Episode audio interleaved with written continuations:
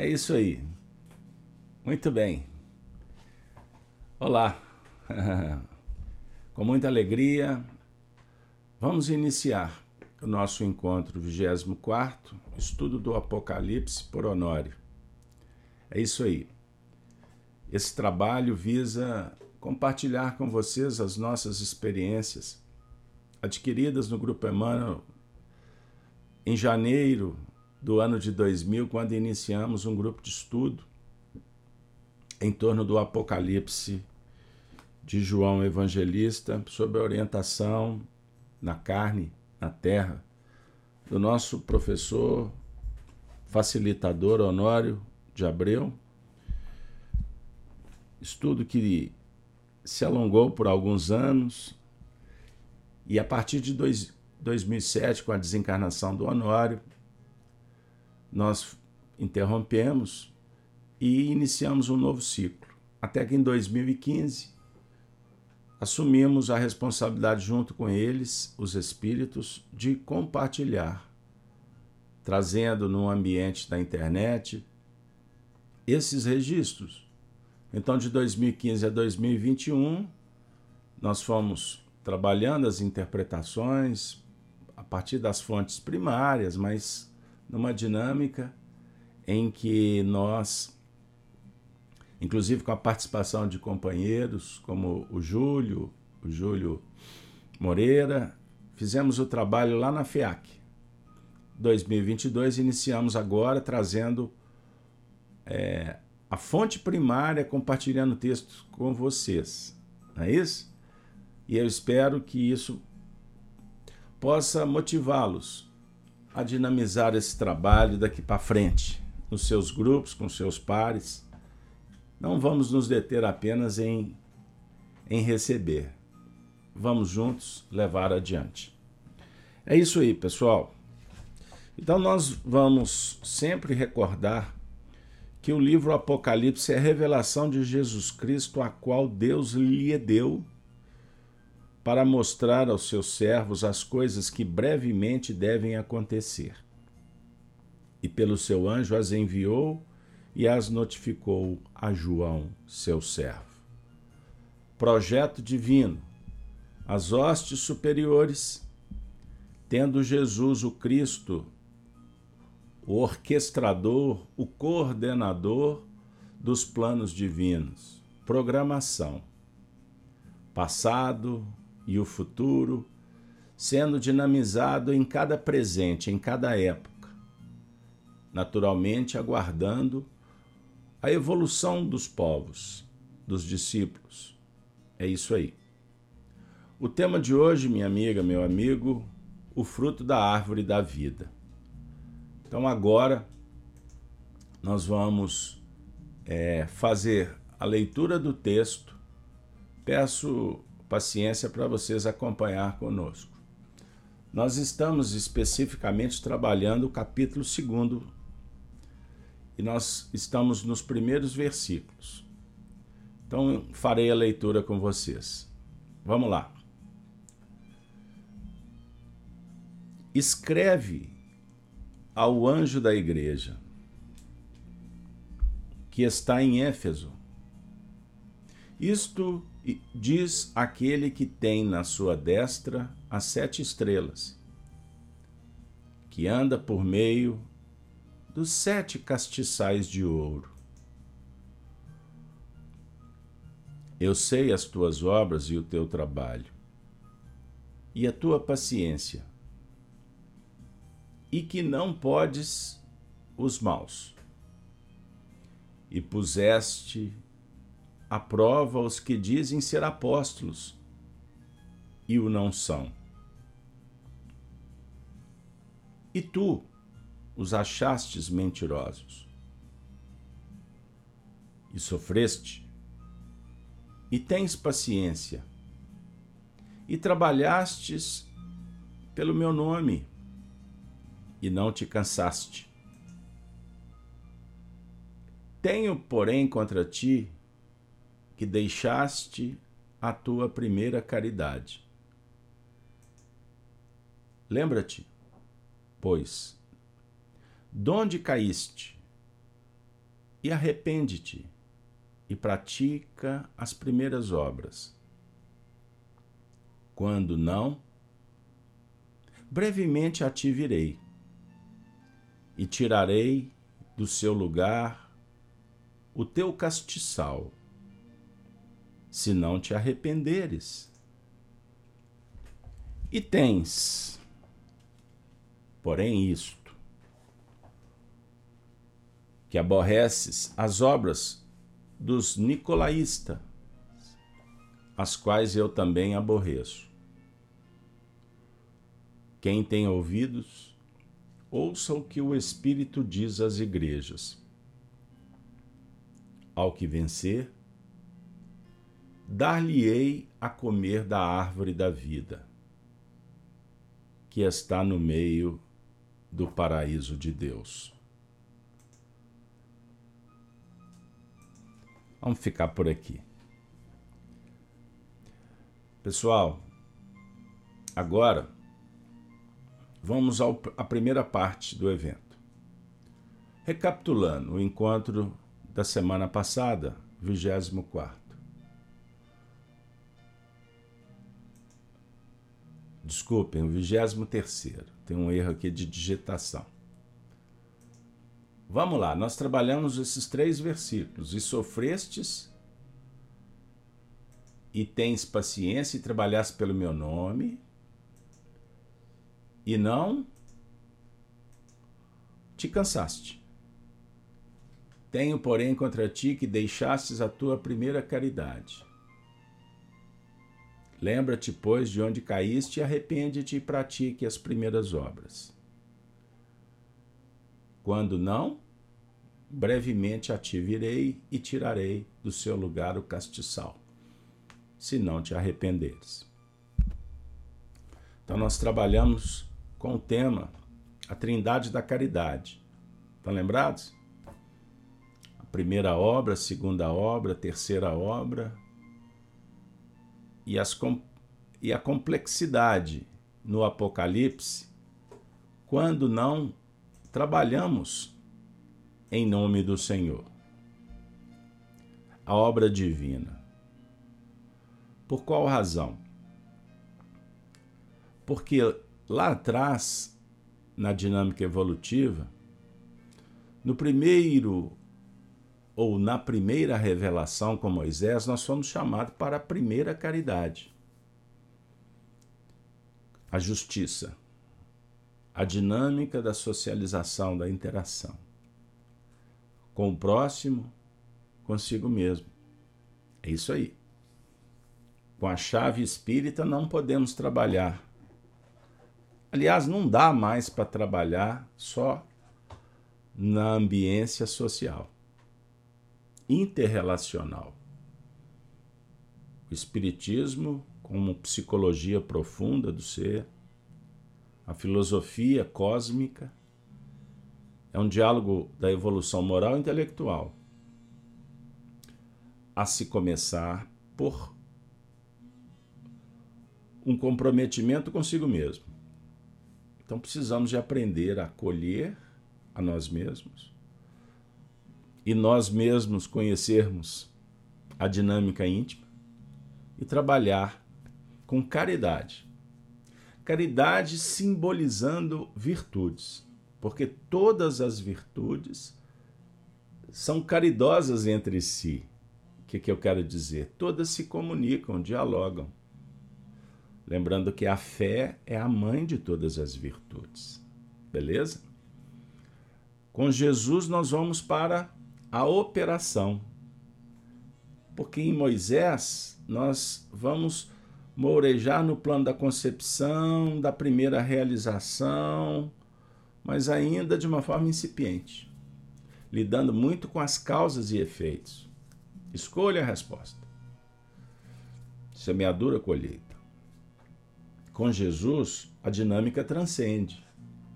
Então nós vamos ouvir Jesus sempre dizendo assim: Moisés, vossos pais, na tradição, na boa tradição que nós conservamos, nós temos que conservar a boa tradição. não significa que existam tradições. Olha o que eu vou dizer, que são boas. Então nós estamos fazendo uma seleção do passado. Nós estamos muito interessados em saber, em recordar a nossa história, de onde viemos, o que fizemos. Mas não também podemos esquecer que a história precisa ser lembrada quanto ao futuro, para onde nós vamos. Perceberam o que eu quero dizer? Então a terceira caridade já é ao nível do Apocalipse. Já é uma faixa em que fomos informados, já estamos com o pé na estrada, num processo de educação contínua ou continuada.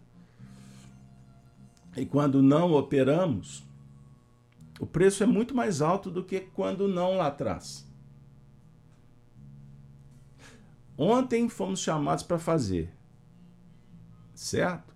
Hoje nós estamos sendo convidados para refletir se não fizer, se não fizemos. É quando deixamos de fazer que dói. É quando fazemos e estamos muito interessados no castiçal que vai inspirar para fazer melhor. Portanto, uma dinâmica mais à frente. Beleza? Em síntese, o desafio do último encontro caminhou bem por aí. Certo, pessoal? Então vamos à segunda parte do evento? Olha que maravilha. A interpretação de hoje.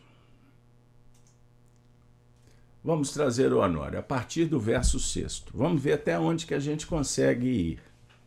Vamos juntos? Então, o versículo 6 diz assim: Tens, porém, isto, que odeias as obras dos nicolaístas, as quais eu também odeio. Poxa, que frase forte! O Cristo odeia? Como assim? Sentimento egóico, incomodado, revela, rebelando? Vejam como é figurado. Apocalipse significa tirar o véu, não se esqueça. Então existem símbolos a serem interpretados. Hoje eu estava refletindo antes de começar que existem símbolos que são universais e outros são particulares, transitórios, efêmeros. O que, que nós podemos dizer de um, de, um, de um ícone, de um símbolo, de um signo universal? Que nunca muda. Ele sempre será o símbolo universal.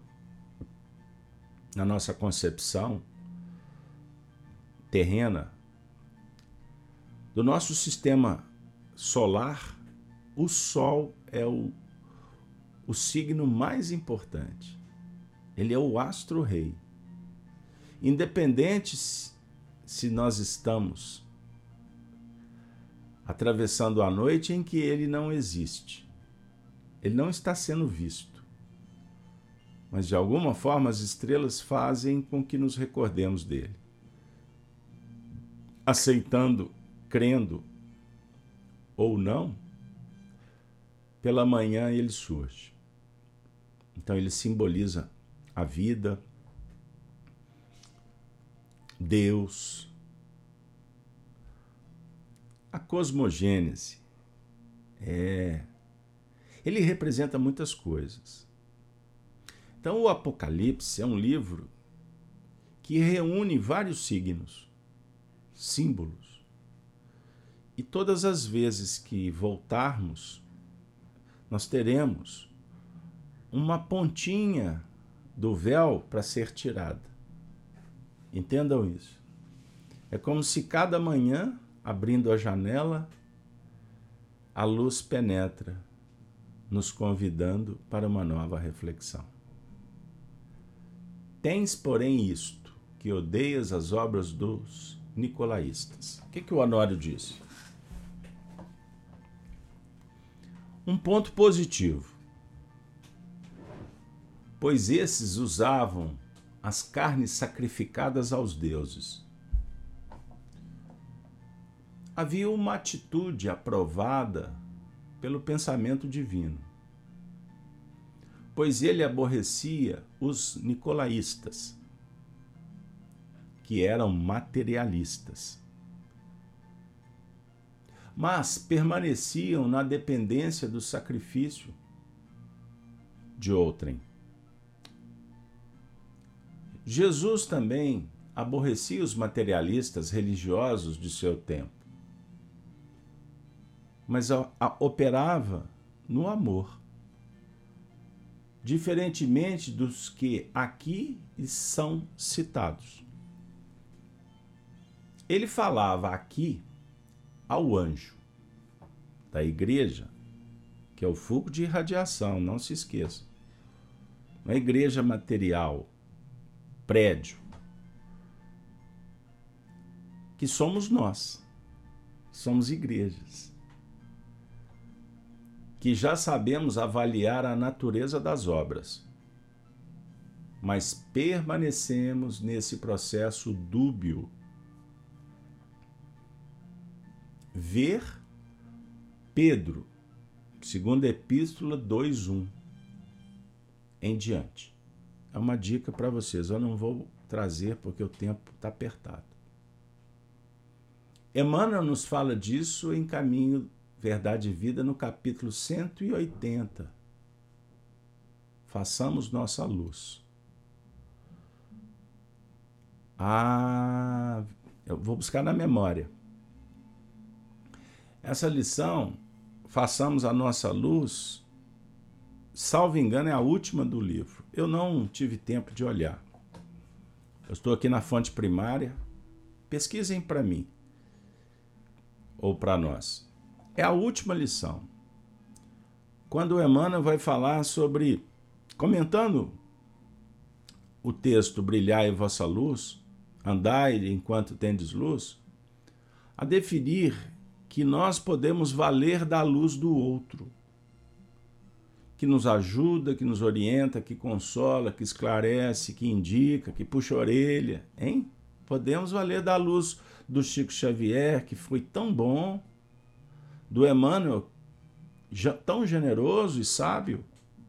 Podemos valer da luz do Bezerra de Menezes. Bezerra, estou aqui em apuros. Eurípides Barçanufo, podemos valer da luz na escola? Ensina-nos, ajuda-nos. Exemplo de mediunidade, daquele companheiro lá do centro espírita. Podemos valer da luz do papai, da mamãe, pagando a conta, dando conselho, arrimo, amparo, afago. Podemos valer da luz do amigo, faz por mim, vai lá. É muito bom. Mas a questão é, a questão é outra. E a nossa? Como está a nossa luz? Aí o Emmanuel, nessa lição, diz assim: e no dia que eles tiverem que ir, que será? Se não temos luz própria. Compreende? Isso é muito importante. Então veja bem, ontem nós recebemos César Perry aqui que fez uma bela exposição falando do Parnaso de Além Túmulo. É tão bom conversar com os pesquisadores, não é? Fizemos no Chico Live Xavier, acesse o vídeo, canal Gênesis, canal da RAI. Aí a gente vai passeando, vendo os feitos do Chico, que competência, que sabedoria, que plano maravilhoso, que desafio para a espiritualidade num cenário tão diverso, e ali começou primeiro livro do Chico, etc. Aí a gente fica ali um tempão. Aí termina a live. A luz do Chico foi embora. Como é que está a nossa luz? A gente tem que voltar para uma realidade objetiva dos testemunhos. Entenderam o que nós estamos dizendo? Aí nós vamos dizer como anda a igreja, o templo íntimo. Se nós estamos seguros na nossa vida interior ou se estamos sujeitos às intempéries do caminho. É como se a gente estivesse avaliando se nós somos agentes que fazem acontecer os princípios que abraçamos, a fé que hoje é robusta em nós, ou se somos os religiosos do passado, os filósofos, discutidores do mundo atual das opiniões. Grande parte manipulados. Não temos nem identidade. Eis a grande pandemia do momento: perda de identidade. O indivíduo não sabe qual é a finalidade da vida, o que, que ele está fazendo aqui, de onde ele veio. Ele não tem nem história. Ele não tem história. Essa geração aí está arriscada a não saber o nome do tio, do avô. Não sabe que, quem foi o bisavô. Muito menos como que foi escrita a história do nosso Brasil. Porque o século XX destruiu a história do Brasil. Você não sabe exatamente o que aconteceu no século XIX, no século XVIII. Nós não sabemos. Porque cometeram um crime. Tiraram a identidade. Porque nos desconectaram. E não foi só aqui, foi em muitos lugares. Para construir uma nova história a partir dos interesses. E aí nós ficamos carentes, porque o imaginário coletivo precisa de referências. Aí, quem são os ídolos? Pegaram aí? Então, meu amigo, minha amiga, essa condição atual humana, materialista, hedonista, superficial, é fruto de revoluções em que se rasgou o passado, estabeleceu metas e passaram a lutar por poder. Então são vários tipos de revoluções, como a sexual, a tecnológica, a política religiosa, aconteceram muitas coisas. E nós fomos desconectados da trajetória, porque os ancestrais conversam conosco e nós não estamos voltando os nossos olhos para entender o que eles estão nos dizendo. Com o advento do Espiritismo, eles estão se aproximando num processo hercúleo, um esforço extraordinário, exatamente por causa desse hiato que existe do indivíduo com ele mesmo e com a própria história humana, a civilização. É, é isso aí. Por isso que Jesus incomodava os nicolaístas com amor. Mas ele estava dizendo: existe aqui um vício, um vício processual. Ao que vencer, dar-lhe-ei a comer da árvore da vida. Qual é o tema de hoje? O fruto da árvore da vida. Vamos embora? O Honório disse assim: quando não se consegue o sucesso na luta para alterar as obras, ocorre o cerceamento do acesso à fonte de alimentação do processo antigo. Olha, veja bem quando não se consegue o sucesso na luta para alcançar as obras. Quais obras? Aonde está escrita a lei de Deus? A consciência. A consciência que se projeta para arquitetar, planejar a obra. Então, quando não temos sucesso no programa, nas etapas, o Honório trouxe essa frase espetacular. Ocorre um cerceamento do acesso à fonte. É como se dissesse assim: para. Melhor parar. Da alimentação do processo antigo. As marcas do passado que trazemos impedem o acesso aos fatores que nos, lev nos levavam, nos levam às quedas, melhor. Como o dinheiro, a saúde, a inteligência. Como em Gênesis, na narrativa simbólica de Adão e Eva. Houve o corte do acesso em capela e a vinda para a terra com o propósito de reconquistar o acesso. O que ele está dizendo? A raça adâmica. Como afirma Emmanuel, parte dela proveniente de Capela, mundo irmão. Por que saímos de Capela? Porque transgredíamos, adulterávamos, rebeldes, indiferentes quanto aos ditames da consciência. Então, se nós sabotamos o nosso processo evolutivo, podemos sabotar. Quer um exemplo? Suicídio. Podemos violentar o próximo. Podemos impedir que ele viva. Podemos abortar, cometer um aborto. Isso é sabotagem de um processo. Isso é um crime. Mesmo que em alguns lugares tentam legalizá-lo.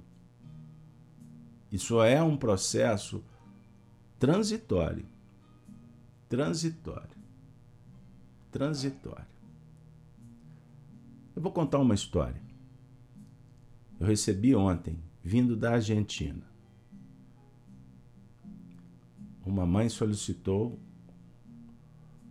autorização para fazer o aborto. O pai tentou intervir, entrou na justiça,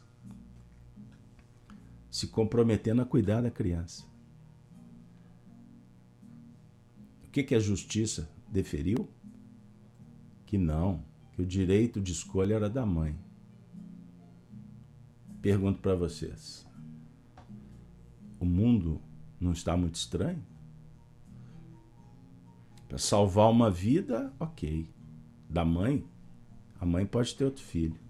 Fora isso, na verdade, massa de manobra, escolhas para privilegiar o quê? Entendo? Então, é um processo de sabotagem. O que, que vai acontecer? Face a essas escolhas, os indivíduos estão fazendo uma própria seleção. Então, aqueles que saíram de capela, nesse cenário de degredo, vieram para cá, para a Terra, para terem uma oportunidade de se redirecionarem no tempo e no espaço. Mas os vínculos espirituais estão em capela. Então a Geisa está perguntando se todos nós somos, fomos de capela. Não só de capela, de outros mundos. Capela representa um mundo do qual vieram milhões, milhões de espíritos para a Terra. Mas não foi só de lá. A Terra, o nossa Terra planeta, é uma escola que se tornou um palco para a elaboração mental, para a evolução de bilhões de seres. Então aqui encontramos com os nossos pares, amigos ou inimigos, encontramos com espíritos mais evoluídos e menos evoluídos. E aí a gente vamos estabelecer a humanidade terrena. E temos aí decênios de milhares de anos construindo a história aqui desse mundo. E o, no, e o cenário atual em que atingimos quanto evolução se caracteriza, se caracteriza por um. Eu gosto muito da expressão usada por Emmanuel. Quando na década de 30 ele falou que o mundo vivia um verdadeiro confusionismo, uma confusão social, moral. Se isso estava acontecendo nos anos 30, possivelmente Emmanuel não tinha condições de saber o que, que estava, estaria, como está acontecendo 100 anos depois. Quando nós atingimos a condição de um grande precipício, de um vale de muitas dores, lágrimas, em função de um processo que vem acontecendo nos séculos e a partir de, da Revolução Francesa, sob o ponto de vista filosófico, figurado, o mundo tomou um rumo num cenário positivo, mas em contrapartida, paralelamente, com repercussões inimagináveis para aqueles que vinham caminhando no mundo medieval. Porque intelectualmente o homem cresceu, mas ele sofisticou de tal forma que criou um grande problema. Então, como a Geisa está dizendo, que a confusão parece estar pior porque todos estão perdidos. Sim, porque o homem optou em fazer uma ruptura com o passado destruir a história. E aí nós, nos, nós perdemos referência. Na verdade é isso. Então hoje não se dialoga mais sobre o ponto de vista das virtudes e etc. E é óbvio que eu estou generalizando só para trazer um painel que tem a ver com o nosso estudo. Porque existe um paralelo no mundo atual. A chegada de espíritos com condição de fazer com que as coisas tomem um novo direcionamento sobre o ponto de vista moral. Por isso que o Emmanuel fala muitas vezes, apoiado em Kardec, que a revolução espírita é revolução moral. A proposta do Evangelho é tocar corações. E é o que está acontecendo. Por isso nós estamos aqui, amorosamente, dedicadamente, tentando entender por que, que houve uma desconexão com a história. Então foi, fomos cerceados de uma fonte, porque a gente não estava dando conta. Então qual que é o esforço atual? Pensem nos egiptólogos, lá no Egito, procurando artefatos, múmias, documentos, eles estão interessados em entender os ancestrais, a religião dos, das tradições.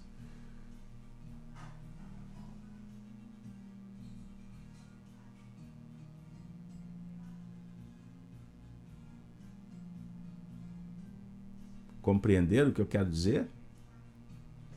Então, minha, minha amiga, meu amigo, nós estamos vivendo um processo em que estamos procurando trazer de volta laços que estabeleçam uma conexão do indivíduo com a sua história e a história humana, não contada por ideólogos,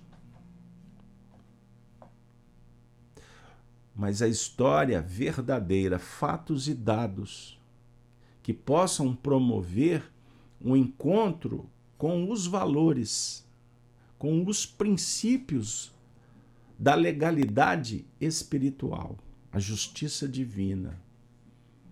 Então, num consultório, nós podemos estar sendo chamados para fazer essa reconexão.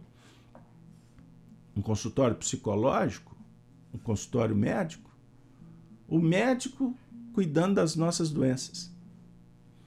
O psicólogo da psicologia profunda, não materialista, nos ajudando a mergulhar para conhecer as suas tendências, e quanto mais profunda a psicologia, ela pode te colocar diante de uma sub, subpersonalidade, uma vida pregressa, em processos hipnóticos, indução, para que a gente entenda por que você tem medo de lagartixa hoje. Ou por que você não dá conta do escuro?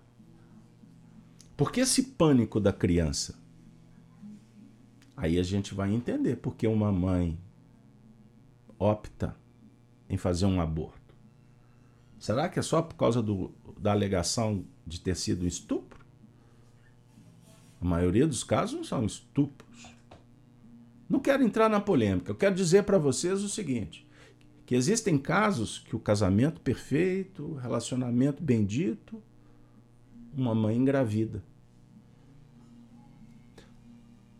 Causa um pânico, desestrutura. Isso existe uma explicação por, por quê? Se tudo favorece, tem dinheiro, tem condições, a família apoia, vamos criar um cenário aqui perfeito? Mas ninguém entende por que a depressão, o desespero, a angústia, a ansiedade.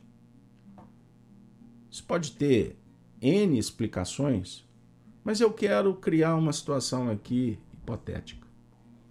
Dois espíritos inimigos se aproximando para reajustes. Aí ambos os lados, porque isso pode ser do lado de lá também, aperta um botão sabotando a oportunidade. Está desconectando da fonte, a fonte idealística do projeto. Entendam bem. Então, isso acontece em nível individual, coletivo. No campo pessoal, quantos desafios que nós temos durante uma vida inteira que pode ou não conectar com o passado, se estivermos dispostos em promover a evolução. Mas indiferente eu posso apertar um botão dizendo não, never, de jeito nenhum. Posso? Posso. Eu não abro mão do orgulho e da vaidade. Eu saio por aí semeando uma série de discórdias, de teorias. Gente, o mundo, uma, um percentual altíssimo de pessoas do mundo estão caminhando enganadas com a própria história que contam, que recontam, com argumentos culturais que vão nos levando para uma vala e difícil o erguimento na manhã. Então, estudar Apocalipse é para balançar a estrutura, viu? É, é conversar com os nicolaístas, como disse o texto. Ao que vencer, dar-lhe-ei a comer da árvore da vida. Continua a interpretação desobedecendo às diretrizes divinas, saindo da caminhada natural, resolvendo aplicar nossa conceituação egocêntrica, abrimos um processo de incompatibilidade com as leis de Deus. Vemos que em Gênesis, mosaica, Gênesis Kardec é a Gênese. Capítulo 2, 16 e 17. Houve o impedimento de alimentação da árvore da ciência do bem e do mal. Por quê? O atendimento, o nosso acesso à árvore da vida é comum e normal já que é ela que mantém, que assegura o estado de euforia interior no encaminhamento das nossas experiências, dos valores da própria existência. A ciência do bem e do mal, a árvore, representa aquela parte vinculada ao terreno intelectivo do ser e também em termos de justiça, ajustes, harmonia. Então, a aprendizagem das leis que regem o universo por si só não atende. Não atende. Tanto é que os, os maiores dramas dos corações residem não no desconhecimento da lei. Porque quem desconhece a lei, as suas ações, ainda que não sejam consoantes com a realidade maior, não estabelecem marcas profundas no, no psiquismo, já, olha que legal, que não estava informado. A árvore da ciência do bem e do mal é a árvore que a doutrina espírita está revelando agora para nós, no campo do conhecimento temos acesso ao campo informativo.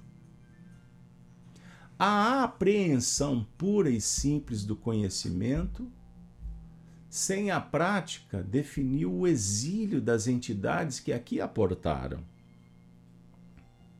e que operaram a fixação do homem na sua essencialidade. Agora, na medida em que vamos apreendendo não é aprendendo, é apreendendo conhecimento, faz-se necessário a aplicação dos mesmos. A implementação dos conhecimentos deve ser calma e tranquilamente levada a efeito, para que o próprio conhecimento recebido não atue de maneira coercitiva refreando e nos levando ao descontrole e ao desconforto. Logo, todas as vezes que nós recebemos um novo conhecimento, temos uma certa pauta que se abre para quê? Trabalhando o regime íntimo dos nossos recursos, possamos fazer um sistema de ajuste à nova mensagem então Jesus não veio para trazer a paz à terra. Ele não veio trazer tranquilidade imediata para nós. Ele é o príncipe da paz, desde o instante em que nós dominamos o território. Como ele domina o território que é dele, no campo íntimo. Então ele domina todo o processo em base de harmonia, de equilíbrio. Porém, ele veio trazer a espada. Que é o que é a espada? É o componente da luta. Se nós soubermos aplicar convenientemente, a espada numa luta íntima, temos acesso à instauração do Filho do Homem, que é o retorno dele em equilíbrio e harmonia. A cada instante, Jesus dispara o processo educacional que nos chega informando. E na medida em que nós passamos a compreender o Evangelho, essa compreensão intelectual vai propor uma tarefa, uma atividade que respalda o coração num plano afirmativo em bases educacionais. A proposta que nos abre, que se nos abre na atualidade apocalíptica do momento é essa. Saber apropriar conhecimentos. Elaborar esse conhecimento no campo prático, para que deixe de ser uma ameaça constrangedora, para ser uma conquista confortadora, harmônica pela capacidade de realizar. Maravilha. Sensacional, pessoal. Vejam a didática do nosso querido amigo Honório. Ele está apresentando para gente uma reflexão de muita profundidade sobre a árvore da vida. Vejam que ele citou para gente é, o livro Gênesis, não foi? Gênesis, no seu capítulo 2, versículo 16 e 17. Se vocês me permitem, não estava no script aqui, não estava na, no projeto de hoje. Mas agora me chegou a ideia. Vou ler para vocês. Ele está se referindo à formação do jardim do Éden. Quando Moisés deixou assim registrado: Essas são as origens dos céus e da terra quando foram criados, no dia em que o Senhor Deus fez a terra e os céus. O texto é, são muitos versículos. Vamos direto para o versículo. Ele está citando 15 e 16. Lembram que nós estamos estudando as igrejas.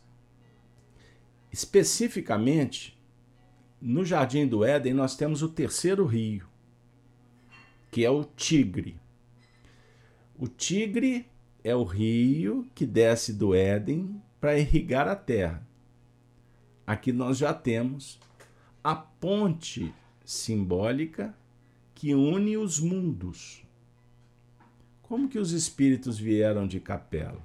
Simbolicamente pelo rio. Então são rios, a definir que são agrupamentos, com projetos, com tônicas, com especificidades certo? Então, quando o Emmanuel estratifica o pensamento kardeciano que falou da raça adâmica, no livro A Gênese, e o Emmanuel se refere no livro A Caminho da Luz, por exemplo, aos egípcios, aos hindus, estão lembrados? Aos hebreus, hein? Estão lembrados? Pois bem. Então, aqui, nesse texto específico, que vai falar da árvore, da ciência, nós vamos pegar o versículo 14, capítulo 2. Está escrito assim: E o nome do terceiro rio é Tigre. Este é o que vai para a banda do oriente da Assíria. E o quarto rio é o Eufrates, E tomou o Senhor Deus o homem e o pôs no jardim do Éden para lavrar e guardar. Lavrar e guardar. E ordenou o Senhor Deus ao homem, dizendo: De toda a árvore do jardim comerás livremente mas da árvore da ciência do bem e do mal, dela não comerás. Porque no dia em que dela comeres, certamente morrerás. Sensacional. Maravilha. Porque o Senhor autoriza que a gente possa, o homem, a humanidade, comer de todas as árvores do jardim, menos da árvore da ciência, do bem e do mal. Olha que, olha que extraordinário. Porque quando comer, morrereis. Assimilar um conteúdo é morrer no que ficou. É uma abertura. O comer, no seu sentido íntimo, é se alimentar de um processo que vai nos tirar da zona de conforto. Vai pingar um colírio e a gente vai enxergar o que não via. É observar o que foi orientado e não seguimos. Não demos ouvido à voz da consciência. Então é todo um processo que envolve a educação espiritual. Conhecimento liberta, o pecado escraviza. Não dissera Jesus no capítulo 8 de João? Conhecereis a verdade, a verdade vos liberta. Então nós precisamos de ingredientes, precisamos de energia, de tecnologia, para encontrar o caminho mais seguro que nos traga mais condições de chegar no objetivo. Perceberam, pessoal? A morte aqui é do conceito. A morte do homem velho. Sim. Mas observem um dado. Não está falando em sabotagem, em rasgar, em matar em dilapidar, em abandonar, em fugir dos desafios que aguardam. Olha que interessante, minha amiga, meu amigo. Então, a cada momento, Jesus dispara um processo educacional que nos chega informando. Não é o que está acontecendo agora? Você está sendo informado. Significa que amanhã você não poderá dizer eu não sabia. Agravou, complicou. Eu me recordo, me recordo lá na minha infância eu ouvi alguém dizer: "Ah, você fica estudando muito evangelho isso vai te levar à loucura". Eu não não quero ficar louco. Isso ficou impregnado na minha cabeça durante muito tempo. Religião é coisa ultrapassada. Eu falei assim, mas como ultrapassada se a pessoa faz as suas preces, as suas orações, vai à igreja? Como é que funciona isso na sociedade? Afinal de contas, para onde fugir? O que seguir? Então a gente vai entendendo, inclusive, quando eu falei de história de rupturas, nos processos revolucionários lá do século XIX, observem os aspectos positivos das mudanças, da superação daqueles limites, crenças, valores, a definir que chega o momento em que a porta começa a se abrir. A questão é que os homens trocaram os pés pelas mãos e semearam sangue pelo caminho. Então, se a gente for observar o que se discutia na França, por exemplo, com os chamados iluministas, lá nos primeiros momentos de Rousseau, de Descartes e etc., Voltaire, quantas, quantas discussões super interessantes. Mas depois tudo isso se transformou dentro dos planos jacobinos em elementos para trucidar o rei nas tripas dos sacerdotes da igreja. É uma expressão de Maximile Robespierre. E daí quanto sangue e nós sentimos esse sangue na carne até nos dias atuais. Percebam bem. Então, revolução ficou configurado como mudanças proporcionada pela busca do poder, o poder pelo poder. E usando todos os expedientes para valorizar ainda mais a dor, pisar ainda mais no sofredor, usar os expedientes, os instrumentos que matam, que dilaceram, para avocar para si não é? os grupos revolucionários um outro tipo de poder. É como se você desvinculasse a crença, o imaginário popular de um Foucault para matriculá-lo em outro, trancafiando da mesma forma, com discursos virtuosos, né? em nome do bem, mas a verdade é em nome do mal. Então vejam bem como que o assunto é muito complexo sobre o ponto de vista da ciência do bem e do mal. Essa árvore é uma árvore que para se alimentar do seu fruto, não é só chegar lá e lançar, lançar, lançar mão, colher esse fruto e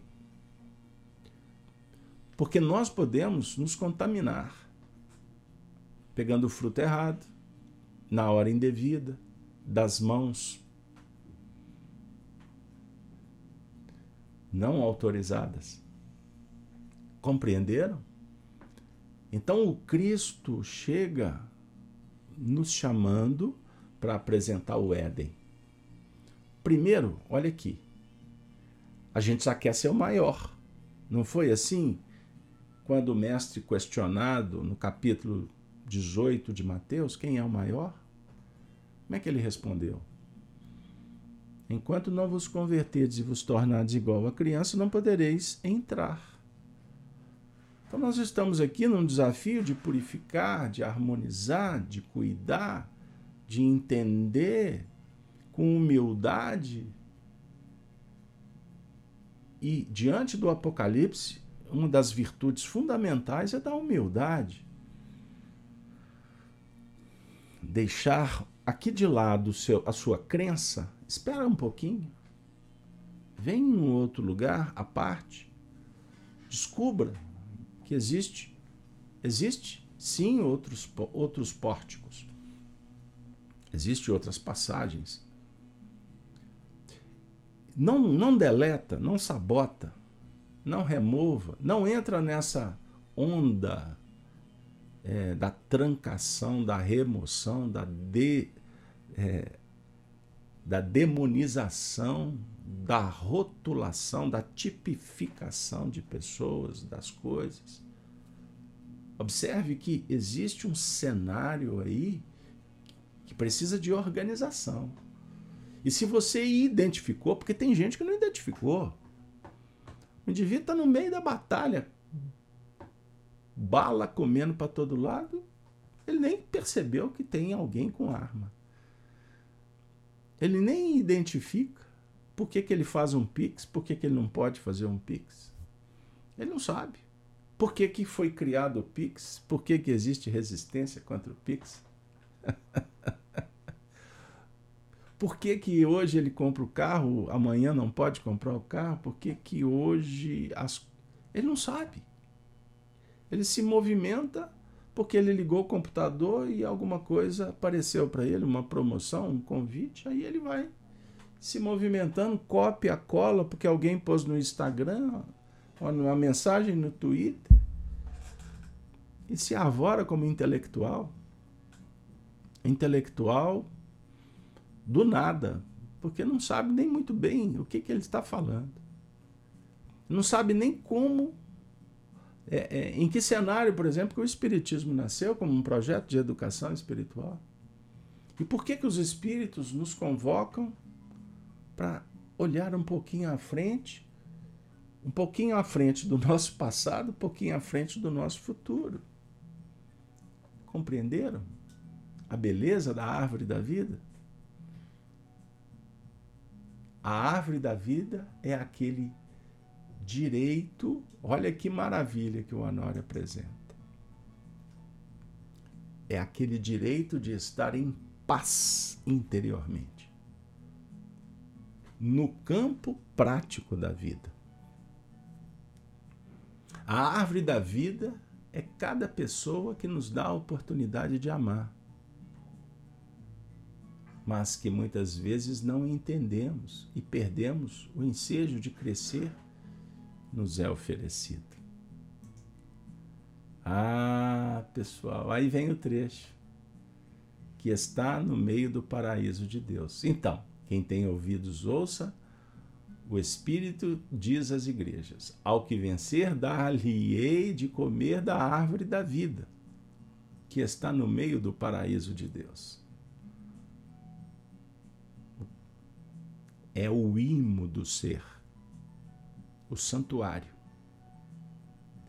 E no santuário, o local onde se encontra a arca, a arca da aliança, o santo dos santos, é o santuário do templo. Do templo. Olha que maravilha. O meio é o centro do interesse e o que, o que elegemos como sendo o, set, o centro do interesse. Olha que maravilha. Um trecho pode dizer que muitas palavras, muitos discursos, livros, escolas não conseguem dizer. O centro, o centro do nosso interesse. A arca, no caso, a representar o Código de Leis Morais, o Santo dos Santos. O povo não tem acesso a uma ala bem separada, bem separada do átrio, do cenário externo. Está lá no núcleo. Para se chegar lá, nós temos que, na, nas tradições antigas, deixar o sapato lá de fora. Você tem que entrar descalço. Numa posição de reverência numa condição de humildade. Porque o templo é o lugar sagrado. Lembra da passagem dos vendilhões do templo, quando Jesus usa daquelas imagens, daquela situação, para reverberar no templo um ensinamento oportuno, valioso, muito claro quanto às questões da alma. Não podemos brincar fazer comércio. Comércio vil. Porque o comércio, a economia, o capital é fundamental no nosso mundo, no nosso contexto. Não é assim? O capital é muito importante. A propriedade, propriedade no sentido do mundo nosso, ela é a base para a liberdade sem propriedade, escravos do Estado? Pense nisso. Não seja confundido. O exagero, os vícios, em todos os setores, em todas as eras. Mas daí você querer rasgar, colocar fogo em tudo, pichar de sangue os muros, as pessoas, as tradições, as famílias, as religiões. Isso não cabe no cenário do templo interior. Os discursadores arrogantes, vaidosos, intelectuais, defensores das ideologias, que falam em nome do progresso, qual progresso? A imperfeição progride. A, melhor dizendo, evolui, né? Como a doença também evolui. A treva evolui. Evoluiu de tal forma que ela se tornou um ponto de reflexão em toda a história da humanidade. Lembram da serpente no Antigo Testamento? O que se transformou a serpente? Nós vamos estudar daqui mais à frente no Apocalipse, lá no capítulo 13, a besta do Apocalipse, o dragão que surge do mar. E esse dragão tem a cor rubra, vermelha. da capa do poderio, dessa batalha gananciosa, ambiciosa, desse descolamento do indivíduo com o processo do aprendizado que gera guerra. Observe que diferença esse diálogo de Jesus com João em Pátimos, o Cristo falando para a humanidade sobre a necessidade de estabelecermos o paraíso de Deus como centro essencial da vida. Assim nos alimentamos. A definir se você colocar os seus projetos, a sua motivação em Deus, você passará a fazer o que Jesus fez. Lembra quando ele disse: A minha comida é fazer a vontade de meu Pai? Passaremos a nos alimentar da vontade do Pai. Qual é a vontade do Pai? Você me pergunta. Amor. Progresso moral. Relações qualificadas. E para isso, virtude, entrega, sacrifício, investimento. Se não, você vai esperar que o outro faça? Ou você vai deixar de lado para reencarnar amanhã numa família supra ultra evoluída? Se você não administra a que você tem agora. Se você não cuida dos desafios com bondade, com interesse, aprimorando, buscando excelência, competência. Então, olhe, observe, ouça os sinais da vida e procure selecionar a sua alimentação. Quando distribuída pelas mãos sagradas do Cristo, através do seu Evangelho, codificada pelos seus exemplos, que modelam o nosso caráter. Você pode buscar em Jesus a forma, o tipo, a maneira para você aformosear a si mesmo, seus pensamentos e sentimentos. Tudo isso vai nos levar naquela condição de viver no meio, no meio no padrão, no centro do interesse divino e não egóico.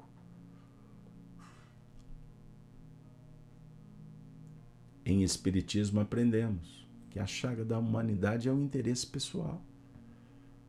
A definir que nós estamos colocando o nosso interesse no nosso bem-estar.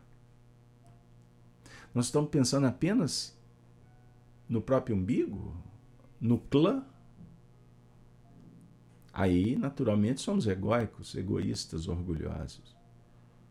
Quando nós passamos a colocar o, o interesse na vontade de Deus, você vai fazer conforme ele propõe, não como você. Essa persona ainda tão incipiente, iludida, acha que é o melhor. Por isso, meu amigo, não se dê por satisfeito todo dia faça um exame de consciência. Faça sua prece, busque na providência divina ajuda e esteja pronto para acolher a ajuda que você pediu, se é que pediu. Se não, não brigue com a vida. Adapta-te. Sal da terra é adequação, disse Jesus. É isso aí, minha amiga, meu amigo. O Apocalipse por Honório, nos trazendo sempre muitas novidades, não é mesmo? Pois bem, com muita alegria, chegamos ao quadro final. Reflexão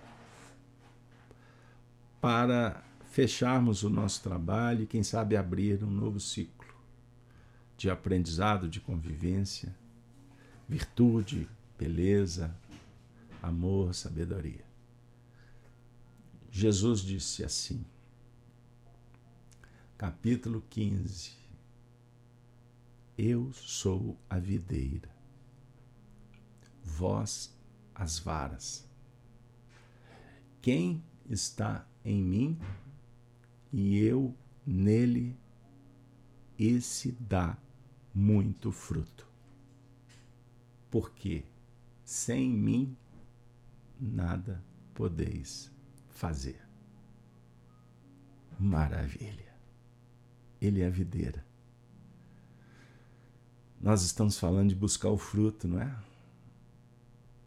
Mas agora ele está dizendo que nós fazemos parte dessa videira. Somos as varas. Portanto, com o Apocalipse, chegou o momento de produzir os frutos. Conectados com ele, fidelidade, pureza, doutrina, coerência, consonância. Compreender? Se a vara não estiver vinculada à videira, como nós procuramos por aí, achando que podemos tudo, que sabemos tudo, estaremos desconectados. Como me conecto, Carlos Alberto? Primeiro, sabendo que existe a videira. Segundo, concebendo a videira dentro de você. Terceiro, sentindo essa videira dentro de você. Quarto, sentindo-se dentro da videira. Quinto, produzindo com a videira da sua alma sair essência, beleza, educação, elegância, nobreza. Sair de você bons pensamentos, bons sentimentos. E essa videira também pode acolher ela pode abraçar, ela pode cuidar de outras varas que caminham por aí, desconectadas delas mesmas, da realidade, da videira crística. Você pode muito, pode sim, agora você pode, mas você não pode tudo. Você pode muito com Cristo, com o amor mas quem pode tudo é Deus. E Deus diligencia, administra, abençoa. E assim, o que você não conseguir, não poder, Ele pode, Ele faz. Porque Ele é onipotência, Ele é onipresença, Ele é onisciência, Ele sabe tudo. Ele está em toda parte. É isso aí. E é muito bom pensar que estamos juntos nessa videira, com humildade, com motivação, com carinho, com fé. Estamos todos unidos em Cristo. Eu disse, o Apocalipse por Honório oferece momentos de espiritualidade, de fraternidade, de amizade. Muito obrigado a todos. Que bom, que bom estar com vocês.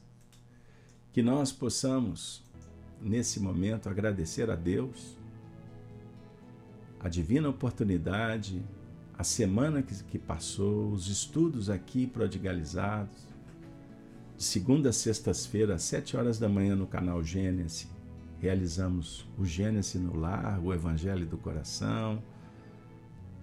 Durante a semana, as lives em parceria com a Rede Amigo Espírita. Concluímos mais uma semana do nosso projeto divino. Lembremos, nós não estamos aqui por acaso. Nós, um dia, pedimos e o Cristo atendeu. Que bom que estamos aqui. Mas agora chegou o momento de nos despedir, não é isso? Cada um para sua parte, realizar a obra do Senhor. Em família, com os amigos, sozinho, aonde você estiver. Sozinho não, não é? Aonde você estiver. Leve, irradie a alegria de poder dizer: Obrigado, Senhor, pela vida, obrigado por tudo. Obrigado, Senhor, pela santa doutrina dos Espíritos, pelo Evangelho, pela vida, pelo alimento e pela paz. Assim, me despeço abraçando a todos que estão no chat do canal da Rai TV e o canal da Rede Amigo Espírita. Para aqueles que acompanham apenas o Apocalipse durante a semana, sábado que vem. Sábado que vem estaremos de volta com o tema Riqueza e a Sinagoga de Satanás. Receba esse convite. Semana que vem promete. Valeu, pessoal. Podemos ir embora? Bom final de semana para todos.